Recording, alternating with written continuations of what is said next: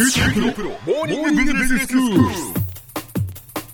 日の講師は九州大学ビジネススクールで世界の経営環境の変化について研究なさっている村藤勲先生ですよろしくお願いしますよろしくお願いします。先生今日はどういうお話でしょうか？今日は監視国家中国の拡大っていう話をしたいと思うんですよ。はいで中国のあのハイテク化ええがまあすごい勢いで進んでると。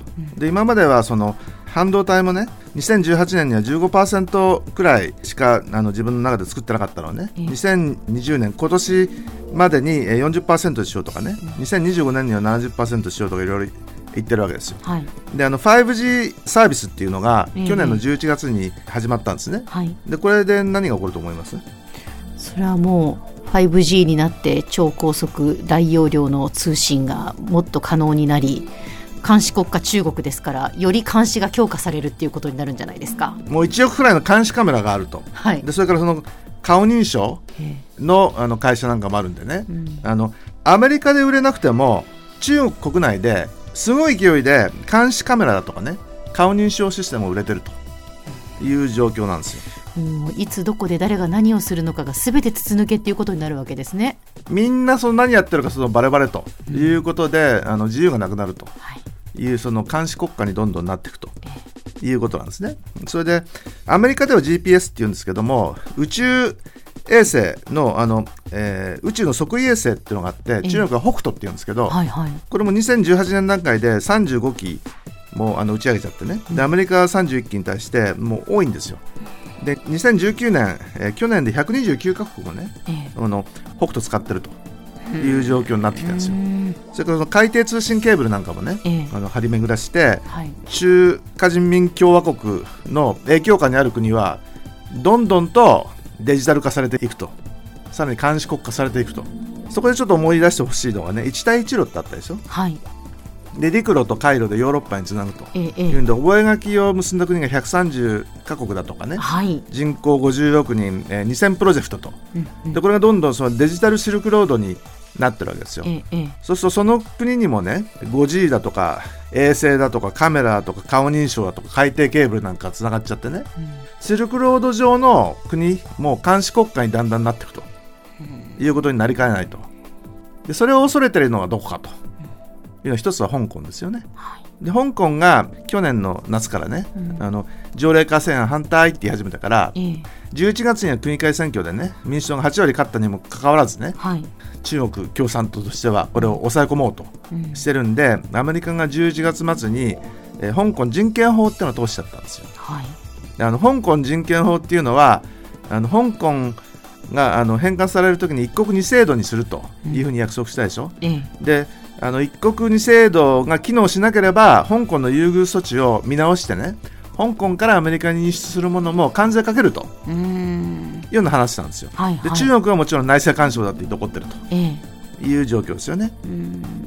でそういったその中でその米中貿易戦争。はい、あの去年の12月に第一次合意っていうのがあったんですけどえええこれは9月のね1100億ドルに15%って言ったのを7.5%に半分にしたりね。えはい。それから12月に導入する予定だった1600億ドルうん。への15%は見送ったとうーん。いうことなんですけど、ええ。まだその最初の方のね500億ドルに25%だとか、うん。それから、えー去年の5月の2000億ドルに25%とかねそういうの残ってるわけですよ。うん。でこのようにアメリカが輸入関税があるってことになるとね企業とすればどういうふうに対応したらいいと思います？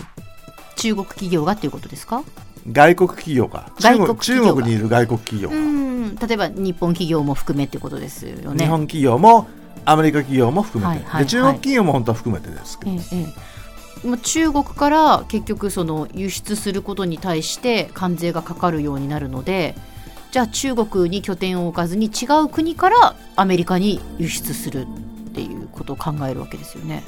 うん、その拠点ってのは一体何の拠点かということなんですけども、あの製造拠点は移してはい。そこからあのアメリカに輸出して OK なんですけども、ええ。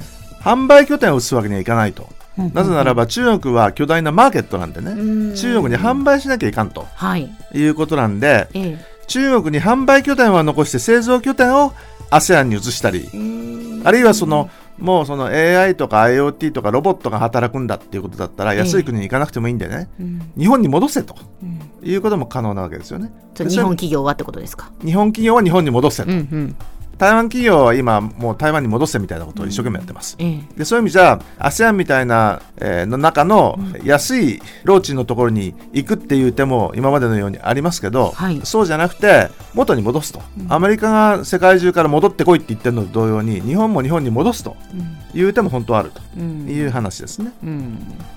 でまあそんなことを、えーやってる結果ねアメリカにはなかなか輸出できなくなったけど中国がどんどんあの広がっていってるという中であの 5G に関わるだけでね2030年までに260兆円くらいのマーケットが中国関連で生ずるというふうに言われてるんですよす。ですねで中国の経済成長はあの2018年に6.5%、えー前後目標だったのが実績6.6%で去年、えー6.0から6.5%って言ったのがまだ発表されてませんけど6.0から6.2%ぐらい、であの来年くらいは6%程度と。でそういう意味じゃその随分一頃に比べると下がってますけど、日本より全然高いと。いうことで中国は相変わらず成長中ですと。いうことですね。では先生今日のまとめをお願いします。あの中国のそのハイテク化が進みつつある中でね中国のあの監視社会化がすごい勢いで進んでると。であの国内市場はすでに巨大なんですけどもあの一帯一路による内陸部開発だとか周辺国との貿易拡大だとか、えー宇宙の測位衛星陸の 5G、えー海底ケーブル、えーなんかでマーケットだとかあのデータのネットワークが拡大しつつあると。で日本とかそのアメリカ企業を含む中国の外の企業は製造拠点の移転はできても販売ではあの拡大する中国市場を追わざるを得ないという状況ですね。今日の講師は九州大学ビジネススクールで世界の経営環境の変化について研究なさっている村藤勲先生でしたどうもありがとうございましたありがとうございました。さて QT プロモーニングビジネススクールはブログからポッドキャストでもお聞きいただけますまた毎回の内容をまとめたものも掲載していますのでぜひ読んでお楽しみください過去に放送したものも遡って聞くことができます。QT プロモーニングビジネススクールで検索してください。QT プロモーニングビジネススクール。お相手は小浜もとこでした。